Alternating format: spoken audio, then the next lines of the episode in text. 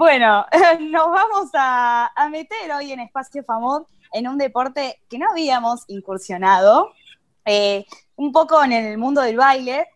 A nuestro compañero Santiago, como dice Achita, descubrió durante la pandemia eh, su profesión y su pasión por el baile. El mágico mundo del Zumba.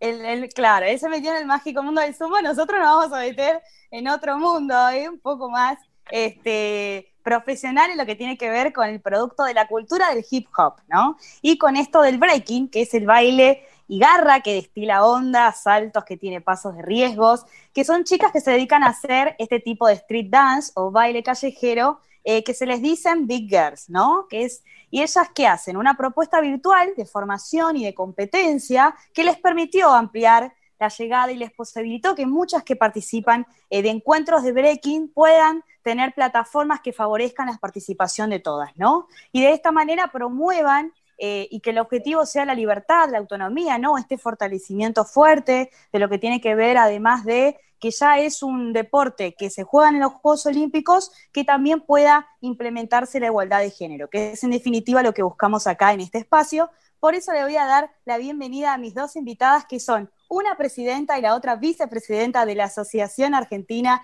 de Breaking Femenino y una fundadora del proyecto Big Girls. Hablo de Micaela Ciordia y de Natalia Figueredo. ¿Cómo están, chicas? Muy bien, muy bien. Gracias. Qué hermosa esa presentación ahí hablando sobre el breaking. Muy bien, María. Sí, sí, sí. Estudié, estudié, estudié. Hola, Maki. Bueno, qué placer poder estar acá y que nos des este espacio para poder contar un poquito de nuestros proyectos. La verdad es que para nosotras es un honor y totalmente disponibles para lo que quieran saber. Acá estamos. Sí, la verdad que es, un, es una entrevista muy particular esta, ¿no? En el sentido que es verdad, lo que es la visibilidad del breaking está empezando ahora a aparecer y la verdad que cuando leí un poco de sus proyectos me pareció muy interesante traerlo en este espacio como para que se pueda dar a conocer, ¿no? Y porque aparte ustedes trabajan con talleres, formación, bueno, me lo van a ir eh, contando. Eh, Mica, por ahí vos, con vos me voy a meter más en lo que es la asociación en sí, vos al ser cabeza, y Natalia, al ser la iniciadora del proyecto, me voy a meter bien eh, en que nos cuentes, ¿no? A todos los que nos están viendo en este momento y a todas, en qué consiste particularmente este proyecto, ¿no? Que tiene estos encuentros de espacio y formación, como decía, y que busca, ¿no? Empoderar eh, a las niñas y mujeres para desarrollar, ¿no? Esta habilidad. Bueno, Micaela, empezá contándome cómo se formó la asociación y en qué están trabajando hoy particularmente. Bueno, la asociación nace de una necesidad que eh, ocurre cuando el deporte, o sea, cuando breaking se proclama deporte olímpico, empiezan a saltar un montón de cosas, primero se abren muchísimas puertas, y ante esas puertas que se abren, que generalmente han sido puertas institucionales, existe la necesidad de una personería jurídica que represente a esta nueva forma de ver a una danza social, ¿no? Porque no nos olvidemos de que el breaking viene, es una danza social y viene de la calle, y de repente se mete en un ambiente que es el deporte olímpico, en el cual es todo muy novedoso para toda la comunidad hip hop en sí. Y debido a diferentes circunstancias, yo pude ser la coordinadora del deporte dentro de los Juegos Olímpicos aquí en Buenos Aires, y bueno, eso me dio también la posibilidad de representar al deporte a nivel nacional e internacional en cuanto a la coordinación de torneos y competencias, y empiezo a trabajar en diferentes proyectos. Con las mismas personas que están dentro de la junta directiva, comenzamos a trabajar en diferentes proyectos sociales eh, a través de la subsecretaría de deportes, hasta que llega un momento en que realmente esos proyectos empiezan a expandirse, empiezan a tomar más volumen, a tomar más color, a tener su propia voz, y fue como, bueno, Mica, está buenísimo todo lo que están haciendo, pero hay una necesidad de una personería jurídica que represente todo esto que ustedes están haciendo, para que ustedes también puedan seguir expandiendo esto y recibir ayuda y financiamiento de otras entidades. Eh, fue un poco sincrónico, la verdad es que no, no, no puedo decir que fue ni, ni laborioso, ni mucho menos, creo que todos estábamos como buscando en algún punto, por lo menos los que estamos dentro de la asociación en este momento, estábamos buscando y estábamos necesitando algo así. Y fue más como decir, bueno, si nadie más lo está haciendo, todos nosotros somos gestores y productores de eventos. Y fue como, bueno, tendremos que hacerlo nosotros. Sí, sí, sí. No, fuimos estudiando y bueno, eso trajo también la posibilidad de primero juntarnos nosotros a pensar cuáles son las necesidades del deporte hoy, desde la base, digamos, ¿cómo hacemos para, ok, hay que desarrollar el deporte, pero ¿por dónde empezamos? ¿Qué es lo primero que hace falta? Hace falta formar a los talleristas, hace falta que haya lugares a donde los chicos puedan tomar clases. Entonces, dentro de estas primeras necesidades primordiales para que se empiece a formar la base de lo que es el breaking como deporte olímpico, es de lo que nos estamos ocupando nosotros, desde semilleros en las colonias de la ciudad de Buenos Aires, y talleres de en los polideportivos de la ciudad, como también el proyecto de la, Liga, de la Liga de Breaking Femenino, y así también como otro proyecto que estamos trabajando, que es Block Party, que justamente habla de los tres elementos. Porque, ¿qué pasa? Y con esto termino. Cuando el breaking se proclama no, deporte olímpico, no es solamente el baile del breaking, sino que también existe el DJing, que es el que pasa la música, y el MC, que es el que tiene el micrófono y hostea y está permanentemente como maestro de ceremonia, ¿sí? Estas tres personas son infalibles para que ocurra lo que se denomina breaking en sí a nivel competitivo. Para nosotros, Asociación Breaking Argentina, es necesario que estén esos tres elementos para que ocurra el ritual en sí de la danza, del cipher, como le dicen al círculo a donde, a donde compartimos la danza. Y ese es el desarrollo en verdad. No solamente la danza, sino también la música y el rap, el MC, o como muchas personas también le dicen host. Muy complejo, la verdad que eh, lo explicás muy claro, Mica. Eh, y nada, aprendemos todo eso, pues la verdad que sí, es una cultura muy interesante y porque además, y esto bueno, entro a preguntárselo a Nati, ella es una referente femenina, ¿no? De lo que es la cultura hip hop y es justamente con esto de que resuena, ¿no? Tanto el empoderamiento feminista.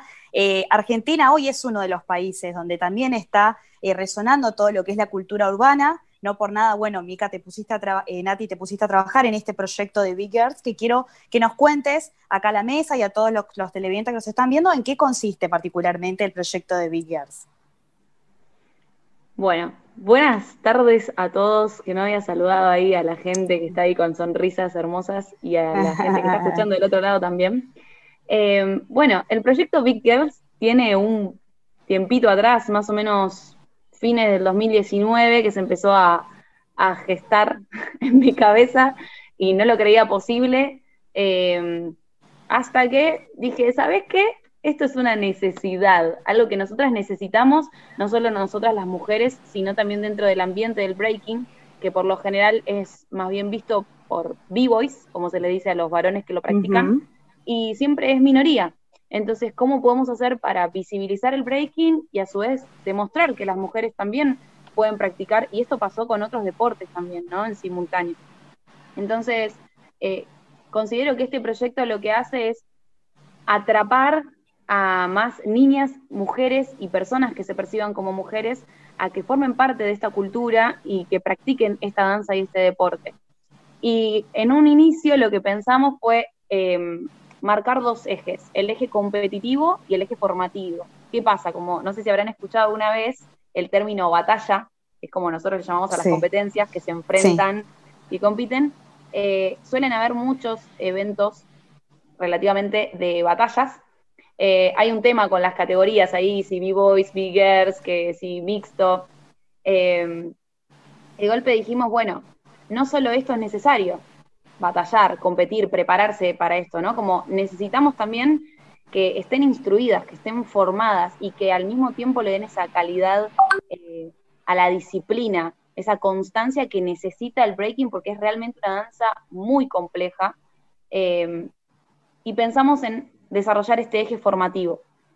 Dentro de ese eje formativo, obviamente, desde la Asociación Breaking Argentina pensamos a las personas como seres integrales y no podíamos abocarnos solo a lo físico. Entonces, dentro también del eje formativo, eh, desarrollamos talleres que tengan que ver con formas de entrenamiento y de cuidado de la salud, em, sobre informarnos acerca de cuestiones socioculturales que tengan que, relación con el género, ¿sí? como otros factores que son súper importantes también desde la Asociación Breaking Argentina, cuál es nuestro rol en la comunidad del breaking, em, y así vamos como nutriendo diferentes factores que hacen también a una biguer.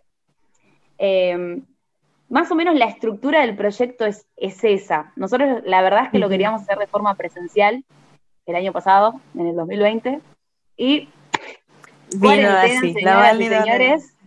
Bueno, eso les iba a preguntar, ¿cómo, ¿cómo, se tuvieron que, claro, eso, cómo se readaptaron, ¿no? Con todo este tema de la virtualidad y de hacer plataformas, digo, no habrá sido fácil también porque, viste, uno entra en problemas de conexión o que no todas tengan internet, tener que hacer competencias, ¿no? De esa manera es como, es una dificultad que tuvieron que resolverlo. Claro, y lo más, yo creo que lo, lo mejor de todo esto es como ese, ese poder de resiliencia, ¿no? Como, bueno, mm me está afectando toda esta situación, cómo lo transformo y cómo lo convierto eh, en, algo que realmente sea común, que tenga mucho valor. Y siento que eso pasó con el proyecto y tiene que ver un poco con la esencia que tiene el hip hop, esto de, transformar, de cómo algo que puede ser una, un momento crítico, cómo lo transformo y lo llevo a algo que me nutra. Y trae esto el proyecto de Vickers, lo pudimos llevar de igual forma a través de una pretemporada, de forma virtual, convocamos a 90 eh, niñas y mujeres de Argentina. Y Como un plan de contingencia, digamos. Exacto, hicimos un, fue un plan de contingencia total, porque no fue de forma presencial. Eh, y sin embargo pudimos, a través de lo virtual, tener un alcance a nivel nacional y poder convocar formadoras y formadores de otros países, de, Austria, de España, de Chile. Eh, ahora mismo eh, por suerte, presentamos el proyecto en una convocatoria y conseguimos un financiamiento, así que decidimos en el verano volver a hacer lo que es el eje formativo eh, y ahora decidimos expandirlo a Latinoamérica y convocamos a una representante de cada país para que pueda, dentro de toda esta información que, que va a ir aprendiendo y adquiriendo durante la formación, llevarlo a su comunidad breaking de su propio país. Em, así que bueno, seguimos un poco con esta idea que tiene la asociación de expandir el breaking y estar súper conectados y comunicados. Súper importante porque hablamos de un proyecto no solo a nivel internacional, sino que sobre todo a nivel federal, ¿no? Que es un poco lo que buscamos, o sea, es un deporte que de alguna manera también está buscando federalizar y que se puedan inscribir participantes de toda la Argentina y de esta manera expandirlo, ¿no? Ahora, yo quiero saber qué provincias actualmente ya cuentan también, están dentro de este proyecto, porque ustedes tienen alrededor de más de 90 inscriptas, ¿no? Exacto, las que fueron participando, mira, voy a hacer memoria, pero participó gente de Salta, de Jujuy, de, mm, de Tucumán, de Santiago del Estero, de Córdoba, de Mendoza, San Luis, de La Pampa, de Neuquén, de La Rioja, de Santa Cruz estoy en la duda, eh, pero realmente fueron... Agregan por acá, me parece. Catamarca agregan, me parece. Catamarca. Ah, bien. Eh, fueron de muchas provincias, la gran mayoría, creo que hubieron dos, tres provincias que no participaron, pero porque la verdad es que escasea el Birling. Eh, claro, y esto lo que hizo de alguna forma fue hasta animar a algunas que quizás, nada, veían a otros vivos bailar y dijeron, yo me anoto. Y fue su primer, su primer contacto con el breaking directo y, y, es un poco también lo que pretende el proyecto, ¿no? Como visibilizarlo, atraer a, nuevas y empoderar y que se sumen en la constancia del entrenamiento a quienes ya vienen dentro de, la movida. Sí, sí, tal cual. Sí. Lo más loco de, lo más loco que ocurrió en cuanto a las mujeres que se inscribieron es que muchas de ellas no contaban con las posibilidades de poder tener wifi o de acceder a un servicio. de acceder a la calidad de, conocimiento que tuvimos la posibilidad de, de, brindar, ¿no? Y tal vez por algo que en algún momento fue una limitación o se presentó como una limitación, que es esto de esta situación que estamos viviendo, a nosotros, por lo menos como asociación, nos ayudó a expandir, expandirlo a, tal nivel de ver a chicas tal vez bailando en la tierra o el cartón o mismo comprándose datos para poder acceder a estas clases que eran de nivel internacional y que de otra manera no hubiesen podido viajar a Buenos Aires, no hubiesen podido formar parte, ¿no? Entonces, ahí fue cuando realmente también nosotros empezamos a entender eh, cuáles eran los beneficios Sí, sí, sí, no. ¿Y cuáles eran los beneficios de todo lo que estaba pasando y lo importante que era que siga ocurriendo, aunque no nos podamos ver eh, a nivel vivencial? No, no, no, tal cual. Y este proyecto está, digamos, tienen el sostén, tienen sea financiamiento o sea que tienen el apoyo, digamos, de otras asociaciones o federaciones. Bueno, vos, eh, Mica, al comienzo hablaste de la Subsecretaría de Deportes, pero digo, ¿tienen también el apoyo de, este, de otras secretarías o empresas privadas, digamos? Lo que fue la primer, o sea, la pretemporada, se hizo todo ad honorem, las personas que estuvieron participando, desde audiovisuales, diseño gráfico, absolutamente todo fue ad honorem, todo lo que trabajamos también fue ad honorem. Y para la segunda etapa, que es esta nueva edición que estamos teniendo solo de formación, sí tenemos el apoyo del Centro Cultural Recoleta, que nos ha brindado, Natalia se presentó como la vicepresidenta, eh, presentó Big Girls como un proyecto y nos han podido financiar cierta parte de todo lo que es por lo menos el staff, que es gente que ya ha trabajado con nosotros y gente nueva. Eh, se les ha podido remunerar por lo menos eh, de forma simbólica todo el trabajo que haciendo. Y también contamos con voluntarios, ¿sí? Hay un voluntariado en el cual podés eh, participar de ABA, de, sus propios proyectos y em, formar parte y también desde la experiencia aprender nuevas cosas en cuanto a la producción y gestión de eventos. Tal cual, fundamental, fundamental. También contamos con, otras entidades más allá de, la parte del financiamiento, ¿no? Que podían aportar desde otros lugares, como marcas que aportaron en, la premiación de las competencias, como yo, uh -huh. eh, la Fundación Proyecta Cultura también colaboró mucho con lo que fue el armado del proyecto para presentarlo en diferentes convocatorias. Eh, Urban Dance Health, que es una, una entidad que tiene que ver con el cuidado de la salud de bailarines y bailarinas de, exacto de, Alemania, como tuvimos la verdad que bastantes personas, entidades y marcas que, sí, que, creyeron en su proyecto. Exacto. Eso es fundamental. Eh, ah, chicas, yo me quedo, imagínense que me quedo corta con una, imagínense con dos, imagínense si encima no tengo que, bueno, monopolizar la palabra y le tengo que ceder una pregunta más a mis compañeros. Como en este caso, eh, que abra el debate. Creo que Ariel les quiere preguntar algo antes de hacer el, cierre corto. Ah, muy sencilla, muy, muy sencilla la pregunta eh, y tiene que ver con la juventud, con el recambio y qué piensan si este, una nena se desacerca y le dice que se quiere dedicar a la misma actividad que ustedes. ¿Qué, qué les dicen que van a encontrar en la actividad? ¿Qué pueden encontrar? ¿Qué es justamente? Te cedo la palabra, compañera. ¿Qué puede obtener a través del breaking? ¿Sería la palabra? La pregunta. Quiere entrar al mundo de breaking. ¿Qué es lo que se va a encontrar? De tu experiencia, de, tu vivencia, ¿qué, es lo que le va a dar la actividad? Yo creo que justamente el breaking, siendo que era, es una danza y ahora de una nueva forma también se, la ve como un deporte, puede obtener un montón de beneficios, ¿no? Desde todo lo que es el arte y todo lo que es la conexión con la música, la conexión con la expresión, con la identidad, y por otro lado con el deporte, que tiene que ver con el desarrollo de tus capacidades físicas, que tiene que ver también con un desarrollo integral, como hablábamos previamente también de la parte mental y, psicológica, cómo todo eso está complementado y al tener estas dos aristas, el breaking, me voy a tomar el atrevimiento de decir que tiene tiene un alcance bastante amplio, quizás en comparación con otros deportes, por este lado artístico que también puede desarrollar.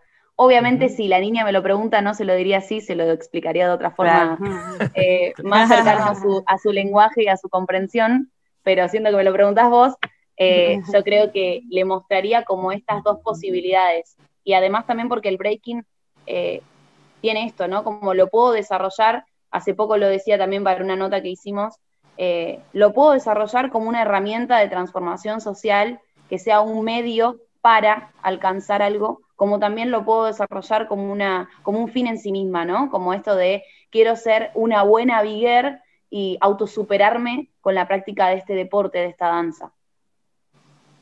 Perfecto. Eh, cierra, si, tiene Santi una última pregunta antes de hacer el cierre de esta gran entrevista, chicas. Sí, porque en relación a lo que terminaste diciendo, Natalia, me surge la, pregunta de cuánto tiene de estilo de vida y cuánto tiene de actividad deportiva, digamos. 100% de las dos.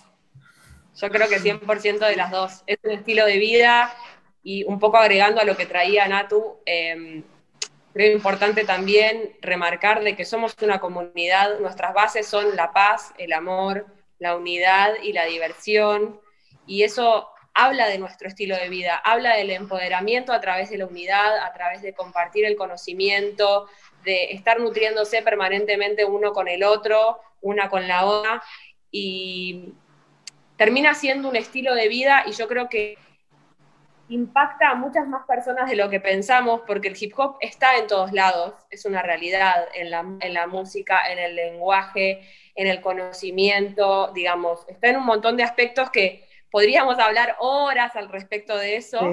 Y sigue impactando desde principios, de, o sea, desde los 70 hasta hoy, nunca dejó de impactar en lo que es a nivel mundial, en diferentes maneras, en diferentes aspectos, eh, desde el lenguaje, etcétera, etcétera pero siempre marca un estilo de vida en particular. Eh, y sigue en desarrollo, es como, como, al ser un movimiento está, vivo, entonces permanentemente sigue mutando.